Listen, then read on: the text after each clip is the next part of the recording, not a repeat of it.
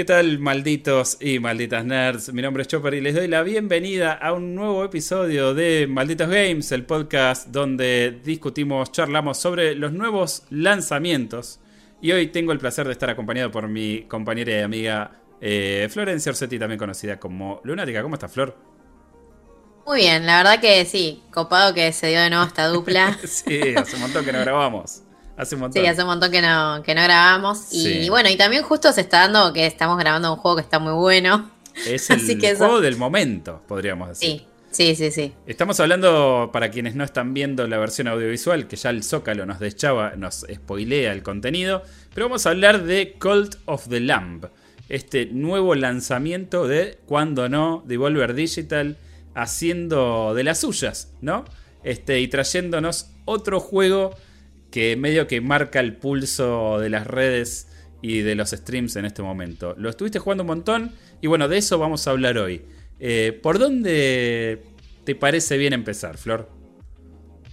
Em, y la verdad que es, creo que es un juego que es más difícil de explicar todo lo que tiene que de disfrutarlo, porque es, son, es de ese tipo de juegos que creo que un montón de las comparaciones que se están haciendo con, por ejemplo, Animal Crossing o Binding of Isaac, son súper válidas porque es uno de esos juegos que vos arrancás a jugar y parece al principio una cosa, después termina siendo otra y, ahí descubrís como que te va enganchando en ese como, terminas como en un frenesí de, de cosas, como reenganchado terminas, ¿entendés? Una mecánica te lleva a otra y así.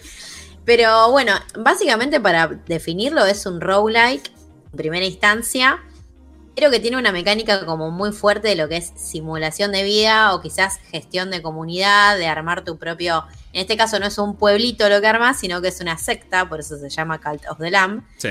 Eh, y básicamente vos sos un cordero que lo iban a sacrificar, eh, cuatro como dioses que estaban. Como que era un ritual para básicamente erradicar a otro dios que está como encadenado y desterrado, como una especie de Dios y el, diablo, pero no, pues son todos medios diabólicos. Y a vos te sacrifican, pero todo sale al revés, y tu sacrificio termina llegando a este Dios como, eh, digamos, desterrado, y te dice, bueno, vos ahora vas a ser como mi avatar o mi profeta en la tierra, y tienes que crear una secta. Y ahí te ponen a este cordito, te ponen un gorrito muy lindo, y básicamente lo que empezás a hacer es, por un lado, terminas como en una porción de tierra, una secta. Se ve muy, es muy parecido al, inicio de Animal Crossing porque tenés todos los pastos así como, todo como recroto. es la tierra eh, no arrasada, pero sí, digamos, es un, terreno que tenés que preparar, digamos. Claro, como que tenés un, terreno súper, digamos, natural, agreste.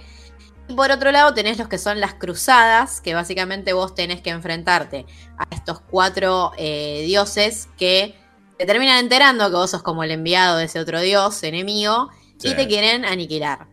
Entonces, esa es la porción como roguelike, porque vos tenés zona, digamos, de donde vas construyendo como tu aldea barra secta. Y por otro lado tenés esa sección que son dungeons, literalmente, o sea, son puertas que vos vas desbloqueando. Sí. Y para desbloquearlas tenés que tener una cantidad mínima de seguidores. La verdad que no te pide tantos seguidores para desbloquearlas, pero bueno, al principio igual una cantidad tipo de 12 seguidores puede parecer poco, pero ni bien empezás a jugar, empezás a dar cuenta que manejar esa secta no es tan fácil como uno piensa, ¿no? Porque es como decís, bueno, tengo estos mis aldeanitos que creen que yo soy un dios. Y empezás, qué sé yo, le empezás a poner camitas, empezás a tipo talar árboles para. Esto es como muy. A ver, muy juego de gestión. Sí. Así que no talas árboles, te da madera, picas piedra, tiene, ciertos recursos. Sí, tiene, tiene la particularidad de ser un juego que, digamos, en, donde el profeta es el que más labura, ¿no? Que yo lo, comenté en algún momento. Pero es como al revés. Vos no estás para que te sirvan, sino medio que tenés que andar atendiendo a, los seguidores. Sí, es que justamente se te empieza a complicar porque vos.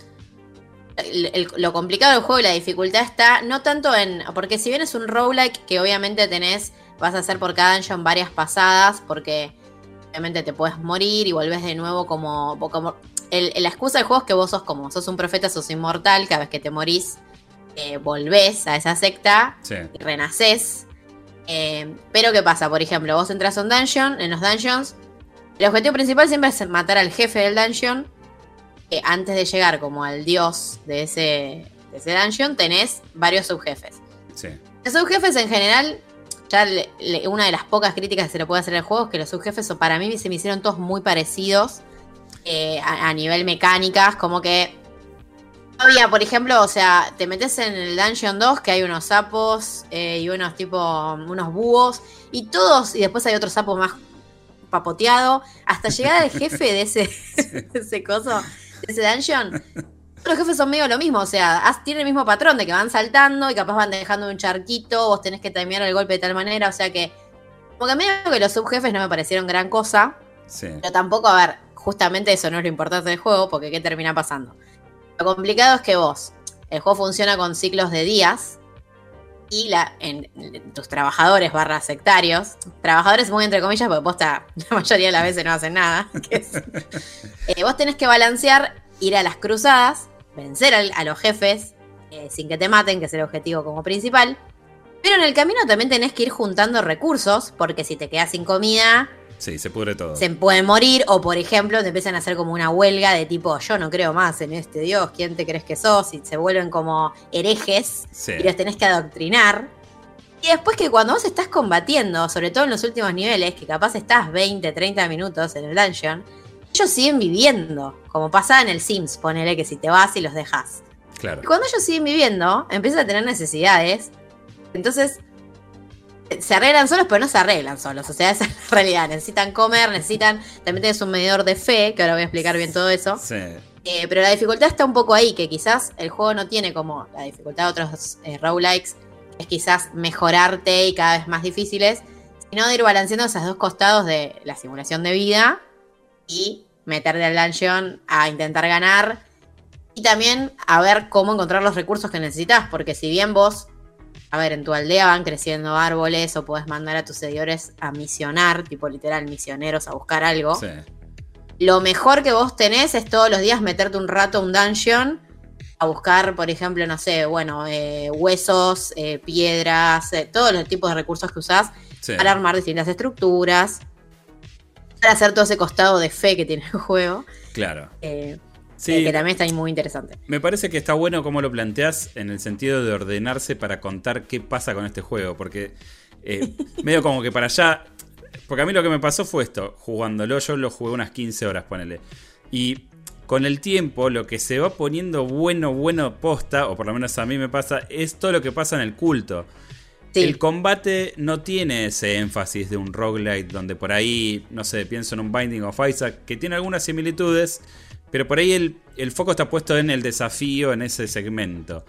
Acá es como que, bueno, es una herramienta para que a vos, eh, digamos, estos creyentes crean para juntar recursos, pero el foco está puesto en el culto para mí, ¿no? Y con todas las mecánicas y, sistemas que tiene dentro del culto que me parece increíble todo lo que podés hacer estando ahí. Y, me encanta cómo el juego eh, toma elementos propios de, lo teológico, porque le pega a todas las religiones juntas por igual, y lo convierte en algo eh, que como que hace crítica, como que se ríe de todo, y de repente vos te encontrás imaginando estrategias para decir, bueno, ¿cómo les hago a estos tipos para que coman menos y sigan creyendo en mí? O que coman caca, o que coman pasto. o que se coman a otro. o que se coman entre ellos, o, o no sé, esta... Porque ahora vos lo vas a contar mucho mejor, pero eh, esta, esta idea de celebrar una misa, un ritual, elegir doctrinas, que se abren opciones, que vos podés decir, bueno, sí, acá este, eh, lo que vamos a hacer es, voy a hacer, voy a hacer de cuenta que mato a alguien y lo revivo, ¿no? Y eso les bustea eh, su religiosidad. A mí me han ofrecido casamiento para después pedirme que sacrifique a mi, a mi compañera. ¿eh? y es rarísimo. O sea, es como vos decís, ¿pero qué es este juego? Que me tiene hablando con mis amigos de sacrificar, de extorsionar al otro desde su fe. Es, muy groso. O sea, es loco. yo creo que, que es como está muy bien logrado porque es como un pequeño Animal Crossing porque no tiene quizás la cantidad de cosas para hacer como para meterle 300 horas. Pero el costado igual de, a nivel, digamos, social, o sea, esta simulación de culto que tiene el juego de secta, es, a mí me sorprendió lo profundo que puede ser, porque, a ver, no sé de gente que terminó el juego capaz en 12 horas, claro. pero porque vos lo podés terminar los dungeons bastante rápido, pero me parece que lo que tiene de copado el juego es todo ese costado como social que es súper profundo, o sea, no te dejas de sorprender, o sea... No, es tremendo, aparte siempre estás haciendo algo nuevo y cada cosita que elegís te abre otra cosa más. Y es como que no termina la sorpresa. No, es que además, eh, por ejemplo, a nivel decoraciones o armado, digamos, de lo que sería como el pueblito, el asentamiento en el que vos tenés la secta, es súper complejo. Tenés un montón de decoraciones, tenés suelos, tenés un montón de cosas que, obviamente, eh, al igual que en Animal Crossing, es opcional, vos podés tener una isla horrible o no, pero a ver, a tus sectarios les afecta tener una, una, camas feas o no sé, o piso de tierra o un montón de momento, Llega un momento que la bolsita de dormir no les garpa. ¿Viste? y tenés que hacer algo con eso. Y además, porque lo que pasa, que me pareció súper interesante, o sea, todo este costado social que tiene, primero que cada uno de los sectarios tiene como características propias. Vos cuando vas a las cruzadas o por la historia, te terminan cayendo sectarios a tu secta, y vos como que los adoctrinás, que es lo primero que haces. Adoctrinás, le asignás una tarea, la tarea puede ser rezar, que ahora vamos a explicar, pero rezar es muy importante, ponernos a rezar porque te da como fe a vos, como unos puntos de divinidad. claro, te da puntos de divinidad hasta que llegas a un cierto eh, lugar en donde tenés una revelación divina, que es la forma de avanzar en el, en el árbol tecnológico, por así decirlo. Claro, que el árbol tecnológico es re amplio, o sea, hay un montón de cosas para encontrar. Em, y después estos sectarios tienen distintos como rasgos de personalidad que son súper, a ver, son un chiste obviamente a la religión y a todo, porque los, los, rasgos capaz son, te puede tocar uno que le gusta comer caca, te puede tocar uno, literal, cosas así. te puede tocar uno que, por ejemplo, que tiene miedo a la muerte, pero que hay otro que se emociona con la muerte. Entonces, esos rasgos eh, son todos diferentes y no hay manera de que vos, digamos, controles al, cuando ya tenés, qué sé yo, 15 tipitos ahí trabajando y se da un suceso como, por ejemplo, se murió uno. Sí. Hay de todo, hay ¿eh? unos que se van a poner súper felices, pero hay otros que van a empezar a vomitar y tipo les va a dar pánico a la muerte. Entonces, como que todos los medidores que tenés, que tenés el medidor de fe, el medidor de hambre, el medidor de enfermedad barra suciedad, Sí. Te van, viste, al tacho, básicamente, cuando pasan cosas así. Y aparte es tan variado y, viene ya por defecto que no importa qué doctrina elijas vos, porque después vas, eligiendo para dónde querés llevar el culto, y siempre vas a terminar incomodando a alguien. Y siempre va a haber un paria que va a decir. Este alguien se ofenda. Sí, esto siempre hay uno que se ofende, alguien. Entonces, bueno, vos ahí es cuando decidís si lo querés eh, excomulgar, si lo querés mandar al más allá, si eh, tiene un montón de interacciones que me parecen brillantes, realmente me, me parecen. Hay, cosas, pero que son increíbles. Eh, porque, por ejemplo, a mí me pasó que eh, uno de los. Porque a vos los subjefes y a, los jefes los convertís también. Como que pasan de ser un monstruo horrible a un animalito hermoso que termina ahí en tu secta. Y a mí me pasó que porque además los sectarios interactúan entre ellos, se hacen amigos, qué sé yo, se enamoran. Vos también te podés casar, como decía hace un rato Chopper. Sí. Eh, y a mí me pasó que uno de los jefes, yo lo había agregado a la secta. La verdad me parecía re lindo y me caía re bien. Pero como que a veces también los otros se ponen celosos porque ven que interactúas más por ejemplo, si están hablando y los interrumpís, se enojan. Como que tienen toda una inteligencia, ¿viste? Como de. está muy bien logrado. Está muy bien armado. Por ahí bueno, cuestión que vino un, uno y me dijo: Ese que vos agregaste hace poco es un espía doble, vos fijate. Y tuve como varias misiones de como ir a hablar con el nuevo. Y como que el nuevo me decía cosas como: Me encanta la secta, es re lindo todo. Pero el otro decía: No, lo tenés que mandar a prisión, no, lo tenés que hacer comer caca. Y yo como que hacía todas esas cosas porque también, si yo fallaba la misión como del que tiene, porque encima los aldeanos estos tienen como niveles de fe. Mientras más fe tiene, más valioso es para que vos te levelés, digamos. Claro. Eh, en toda la mecánica esa de la iglesia, que ahora la, voy a explicar bien. Pero bueno, cuestión que yo no le podía decir que no, porque este era como uno de los ya ancianos. Si yo le decía que no, se reofende, me bajaba un montón la fe. Pero me da una pena mandar al otro a prisión a comer caca. Entonces tiene esas cosas que son. Bueno, y después todo el, discurso, el intertexto que hay ahí, de tipo. Toda la crítica a la religión, de por ejemplo, de cómo, no sé, los puedes mandar. Por ejemplo, bueno, esto, esto ya entrando en, la parte de la iglesia, vos tenés una de las estructuras principales, es una iglesia en la que vos podés dar un sermón diario que te sube eh, la fe Pero también te da unos puntos vos cambias a, eh, canjeas ahí mismo en la iglesia para mejorar como tu situación dentro de las cruzadas. O sea, vas como obteniendo mejores armas, eh, mejores poderes, digamos, especiales, eh, distintos tipos de armas, un montón de cosas.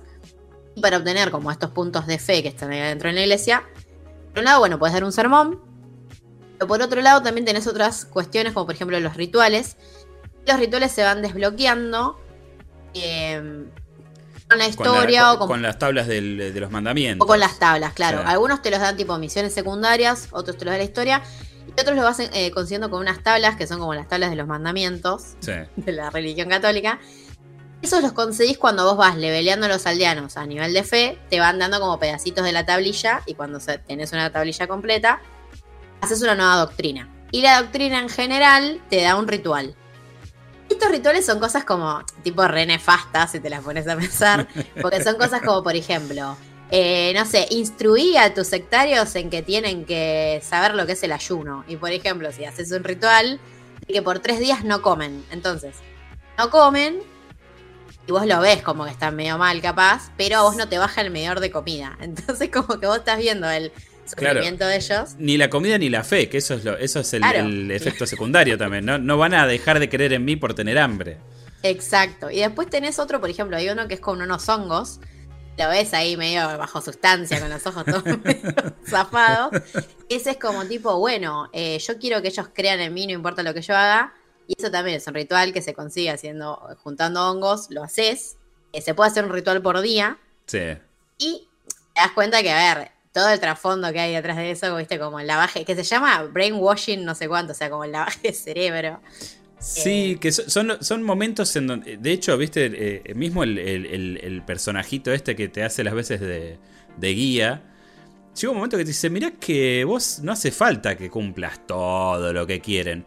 Por ahí podés cumplirles esto, pero después podés buscar una cosa para levantarles la moral cuando hagas lo contrario. Entonces, así le vas sacando provecho. Es como que el juego te enseña a manipular a la gente que te acompaña desde la fe.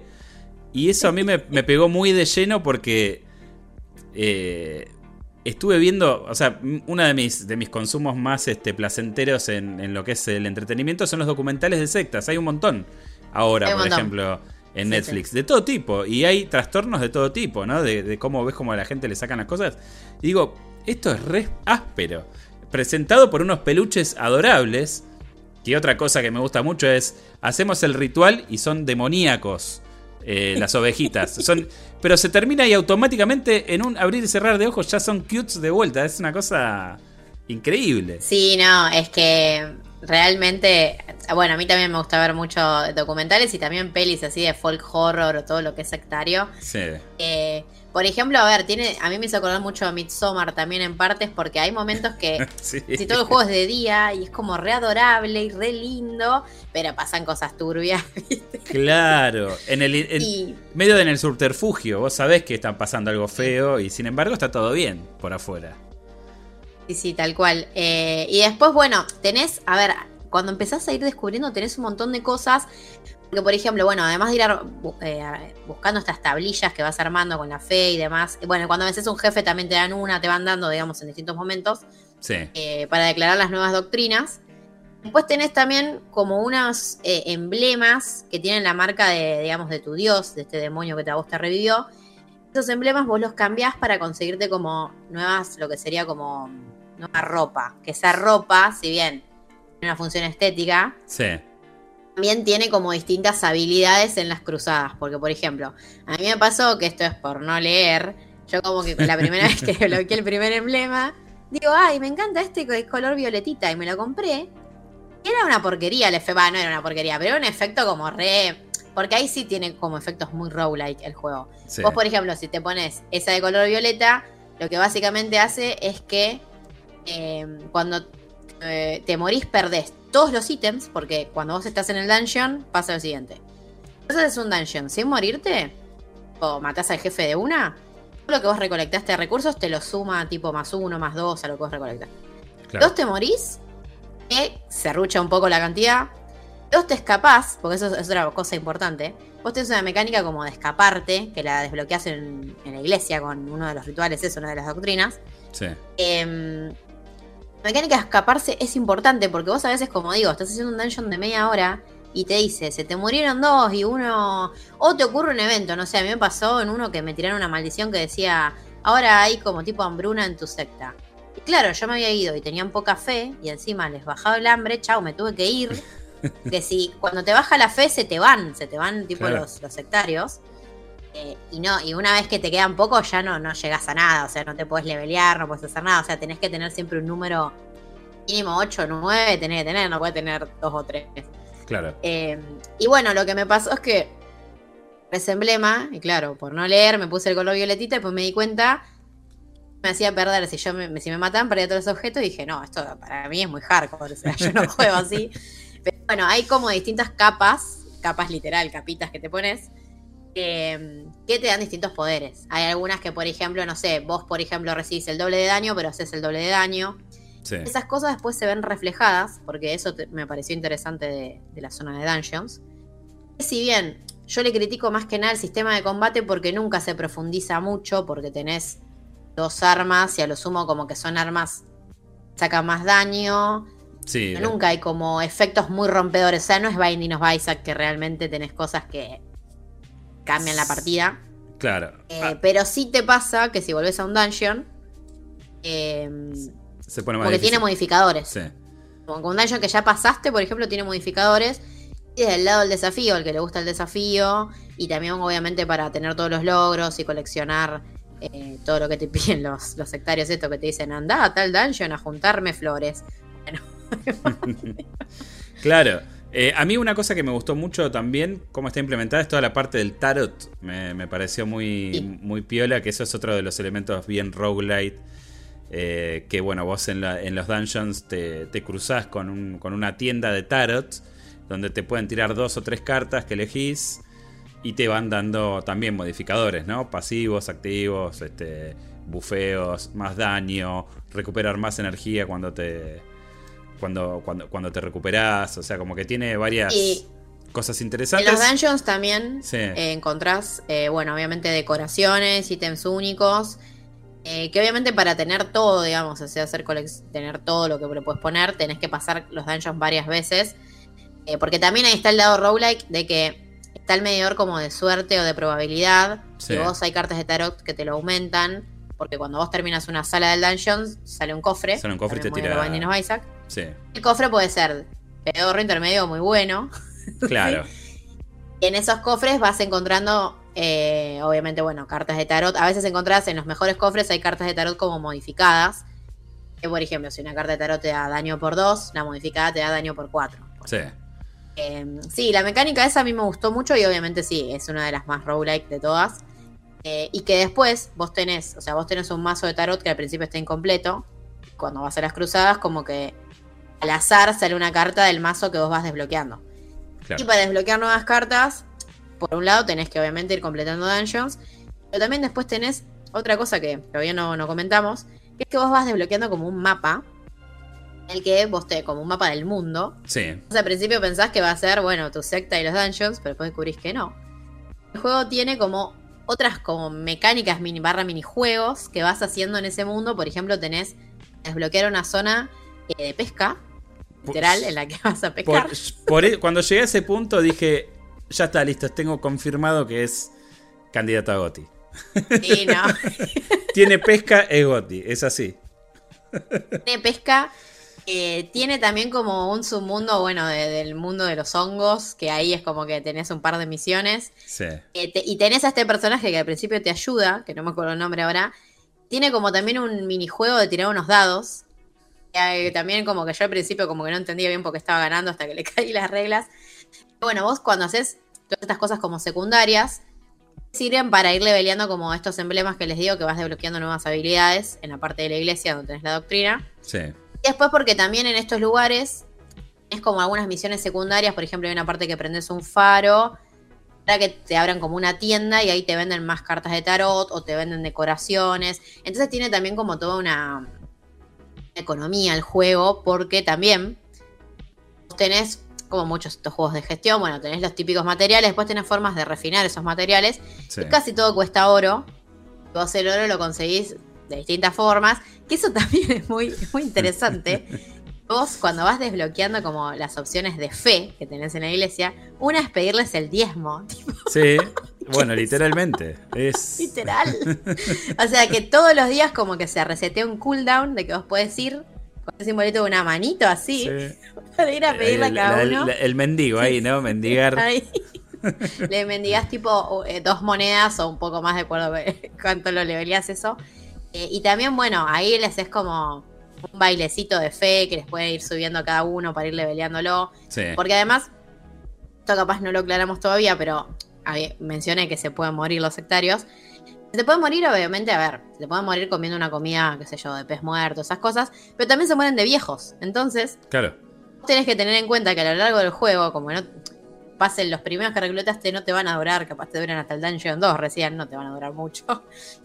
Tienes que tener en cuenta que todo el tiempo tenés que estar reclutando nuevos que los más viejos cuando llegan a la tercera edad ya no sirven ni para trabajar, o sea, se la pasan paseando durante todo el día, hasta tardan en irse a dormir, o sea, re lento. Ahí me pareció interesante que vos, por ejemplo, tenés algunos rituales para lo que es la vida en el más allá. Claro, sí. Hay uno que es, por ejemplo, cómo considera tu, tu secta a los ancianos hay medio que elegís si está bien que se mueran naturalmente, si hay que sacrificarlos porque son tipo inútiles. Es, los dejamos eh, tranquilos o a testupa a cierta edad, ¿no? Como pasaba en, en, este, en Midsommar que se tiran, ¿no? Del acantilado. Ya está. Claro. Llegaron a. caducaron. Exacto, tenés como una cosa así, em, es muy duro, es muy duro. Sí, e, es, muy duro. Y por eso justamente eh, Además, en todo momento vos cuando estás en esto de las cruzadas, terminan sucediendo esos eventos que hay cosas que a veces ni te las esperás. Porque encima los que son viejos, yo pensé, primera vez que uno se me hizo viejo, el, mismo tipito me dijo, no me quedan muchos días. Digo, bueno, me quedarán dos, tres días, qué sé yo. Fui a un dungeon y el otro día ya les pichó. Claro. tipo, no. Y yo no tenía ni, ni leveleado porque, ahora, este, esto no lo, no lo hablamos bien, pero el, el árbol ese de tecnologías que vos tenés, Básicamente vos los pones como a. Tenés eh, una estatua en el medio de la secta. Y vos la vas leveleando. Ese es como el nivel de la secta. Y vas juntando esta devoción, divinidad. básicamente, cuando vos. Es tantas cosas para desbloquear ahí que, por ejemplo, a mí me pasó que yo jugué varios días, ya iba como varias horas, no se me moría nadie. Y tenía esta opción de hacer un cementerio, hacer como un pozo, aunque sea para que se mueran. Y tipo, yo me pasó que se me murió un viejo y tipo no tenía dónde enterrarlo. Entonces estuvo dos días ahí tirado. Porque este me parece que está bueno cuando vos lo vas jugando, que vas, vas descubriendo todas estas pequeñas cosas. Claro. Te vas dando cuenta realmente qué es importante y qué no. Porque vos, yo al principio pensé, bueno, no sé, capaz armo esta estructura y después esa era más importante para otro momento. No sé, es como que tienes un montón de cosas eh, para hacer. Lo bueno es que igual tampoco es un juego que te penalice mucho, sino que es más como chistoso cuando vas cuando te pasan cosas que no esperas. Tipo, se te murió uno. Eh, ay, se está muriendo de hambre. Como que todo es medio arreglable sobre la marcha. sobre todo si te gustan los juegos de gestión, como que la vas emparchando por ahí. Esto que vos decís es fundamental, ¿no? Que no, no, penaliza ni en la parte roguelike ni tampoco acá. O sea, yo por cómo me tomo este tipo de juegos suelo eh, sentirme agobiado a veces. Pero acá si alguien se está muriendo, si se mueren de hambre, o, tienen hambre, o uno se murió y todavía no resolviste dónde meterlo, no pasa nada. O sea, tiene penalidad y todo, pero no es una cosa severa que te haga resetear la partida o decir, che, ya está, digamos, ¿no? O sea, podés seguir jugando, eso está bueno. Y abraza un poco ese caos, ¿no? El juego. Es como que es un juego que tiene da mucho lugar a la improvisación, me parece. Y a la prueba de error a medida que vas. Por eso me parece que está tan bueno, porque Incluso en una partida que haces, tampoco ves todas las opciones, porque por ejemplo, cuando vos haces las doctrinas, siempre tenés como dos para elegir. Son como, muchas veces son súper opuestas. Por ejemplo, es lo que digo, a veces era tipo, eh, no sé, si vos haces una secta muy oriental al sacrificio, y te termina después ofreciendo, no sé, doctrinas que son como, no sé, comer eh, carne de sectario, poner. Entonces vos lo vas matando y le das de comer a los otros. Pero en otros que tipo que vos decís, no, esto no me va o qué sé yo. También hay una cuestión que la carne de sectario la puedes vender recara en el mercado del juego y que te sirve. Pero si vos haces que tus aldeanos coman eso, les sube un montón el nivel si los adoctrinas bien, digamos, porque todo esto hay que adoctrinarlos, obviamente. Sí. Sube un montón de nivel y también eh, le sube mucho la fe a la secta. Entonces es como una cuestión de que vos vas tomando estas pequeñas decisiones que al principio capaz mucho no entendés. Después tiene como todo un costado estratégico que está bueno. Claro. Eh, Y Esto de los rituales, las doctrinas y demás. claramente es un juego que, que es muy abundante en todo lo que plantea. Y hasta el momento, todo lo que decimos apunta a que es un juego prácticamente redondo. ¿Hay algo que a vos no te haya gustado? Que lo jugaste mucho más que yo. ¿Qué, qué, qué- Es lo que ¿En dónde- este costado, como que siento que, por ejemplo, si, si separamos el costado como roguelike del costado más aventura, simulación, Sí, eh, como que siento que se, se le puso mucho más profundidad, énfasis al lado gestión, simulación, al lado roguelike. Porque, quizás, a ver, obviamente que no se pueden separar tampoco porque lo grandioso del juego es que son dos géneros que nada que ver y los combinaron de una manera increíble. sí. Y, Y que, funciona. y que incluso cuando el juego te hace acordar a otro montón de juegos, igual es re único. O sea, como que combinaron bien. Creo que es un juego que. Más las partes separadas no eran mucho, pero que la combinación. Sí, ¿Ya que va? totalmente. Creo que igual sí pasa. Justamente, a ver, a mí no es un juego que se me hizo aburrido en ningún momento. Pero sí noté que hay como una. Por lo menos, quizás por los gustos de juegos que tengo yo y demás. eh, pero que los dungeons no me sorprendían tanto. Sí, Como si en otros roguelike que son como más puros y duros, no sé, no es un Hades, no es un Binding of Isaac, o sea, no es ese tipo de roguelike que vos decís sorprende cada nuevo nivel, cada nuevo jefe, cada nueva arma, o sea, como que no, no es tan duro a ese nivel, sí. pero justamente tampoco es que lo necesite, me parece. o sea, No, creo que, creo que busca una cosa más mixta, ¿no? Por ahí se- estaríamos teniendo otra conversación si solo fuera eh, la parte de- del roguelike. Claro, o si por ejemplo la parte justamente social no estaría tan bien desarrollada, porque si fuese un juego, qué sé yo, que se siente muy copia de otro y encima de roguelike, porque el, el lado, a ver, el combate me pareció intuitivo, me pareció divertido igual combatir, porque son los dungeons son muy... Al final como que se ponen más difíciles y capaz te empezás como a morir bastante seguido. Sí, También es como muy rápido, es tipo, capaz jugaste, cuando vos ves el tiempo que te llevó a completar la run, son tipo de 15 minutos, entonces vos capaz te moriste, sí. pero estuviste 15 minutos, o sea, es como de esos juegos que capaz tiene momentos difíciles, como todo roguelike, pero como arrancás de nuevo tan rápido, te da también el tiempo de, bueno, me hago una run, uh, no lo puedo hacer, bueno, voy a emparchar un poco las necesidades de la secta y vuelvo. Como que Claro. tipo, esa dinámica como está muy buena, pero sí se nota que quizás a nivel mecánicas de combate, como que estás todo mismo, el juego medio haciendo lo mismo. O sea, no es que tenés un abanico de ar- de armas muy amplio eh, o poderes muy diferentes. Es como que todos los poderes son una variación de otro. Eh, y después, bueno, esta cuestión de que a mí no me convencieron de todos los subjefes porque los vi bastante parecidos los unos de los otros. Yo te digo, igual a mí me parece que el juego es de los mejores del año, o sea, no, Estamos de acuerdo. ni cuestiono. ¿Qué, eh, se, se lleva cuántas de florcitas se lleva este Cult of the Lamb? Se lleva eh, nueve puntitos, nueve florcitas. Muy bien, es un gran puntaje. Cerca de lo mejor del año, yo creo que sin haberlo jugado entero, ya vislumbro ahí como un juego muy original, muchas mecánicas, muchos sistemas. Y, y- y coincido en el, en el sentido que siento que eh, la parte roguelike no molesta. Si no es un peso sobre el otro. Entonces hay una buena dinámica ahí, como vos decís. Que No además creo que es sí. de, es de esos juegos, porque como que en los últimos dos años tuvimos un montón de roguelikes. eh, Sí. tantos que hay algunos que son tipo regenéricos y demás. Pero que siento que este juego hace bien, que quizás se lo puede comparar un poco con Loop Hero. Agarra como el loop del roguelike. Sí. Como que le da una vuelta a eso. Porque, a ver, si vos. A ver, es un poco que no podemos estar teniendo la conversación de. Es un roguelike genérico con simulación de vida, porque en realidad es como el todo. Claro, Es, es claro. ese giro que le da, o sea, es ese bucle que vos jugás. Re roguelike, pero el juego le agrega todas estas cuestiones que estamos- estuvimos comentando. De todas estas mecánicas, de todos estos mezclas de géneros que hacen que sea como súper único, digamos. Sí. Eh, es una buena vuelta al género roguelike, o sea, una vuelta de tuerca que no te esperás. Y encima es una combinación de géneros que no, no sé si había otro juego así. No, no, hay. no, yo creo que no, no hay nada que se le parezca. Eh, Flor, te agradezco un montonazo. La verdad que eh, es, tenía muchas ganas de grabar este, este episodio porque posta que es uno de los juegos que más me gustaron de este año. Casi fue inmediato. Lo, lo prendí en vivo eh, y me enamoré. O sea, después lo seguí jugando cuando. Sí, sí, sí, es instantáneo. está en todas las plataformas.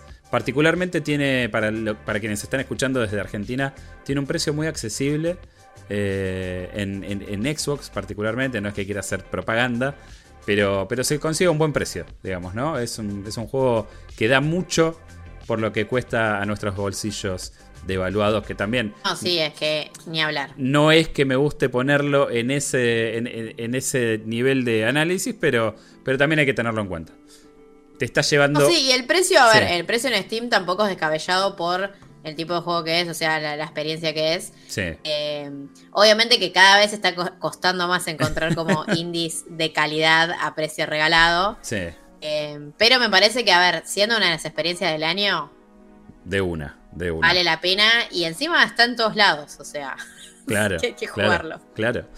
Bueno, eh, Flor, muchas gracias por, por este enorme análisis. Ya pueden verlo también en, malditosnerds.com. Recuerden que también estamos saliendo por YouTube, el podcast nuevo, Malditos Nerds, el podcast. Eh, bueno, saben dónde encontrarnos. Flor, este, nos hablaremos en la próxima reseña. A definir todavía. Eh, y, bueno, a ustedes les digo muchas gracias por, por la compañía y, y nos vemos y escuchamos en el próximo episodio de Malditos Games. Adiós. Sí es, muchas gracias. Adiós.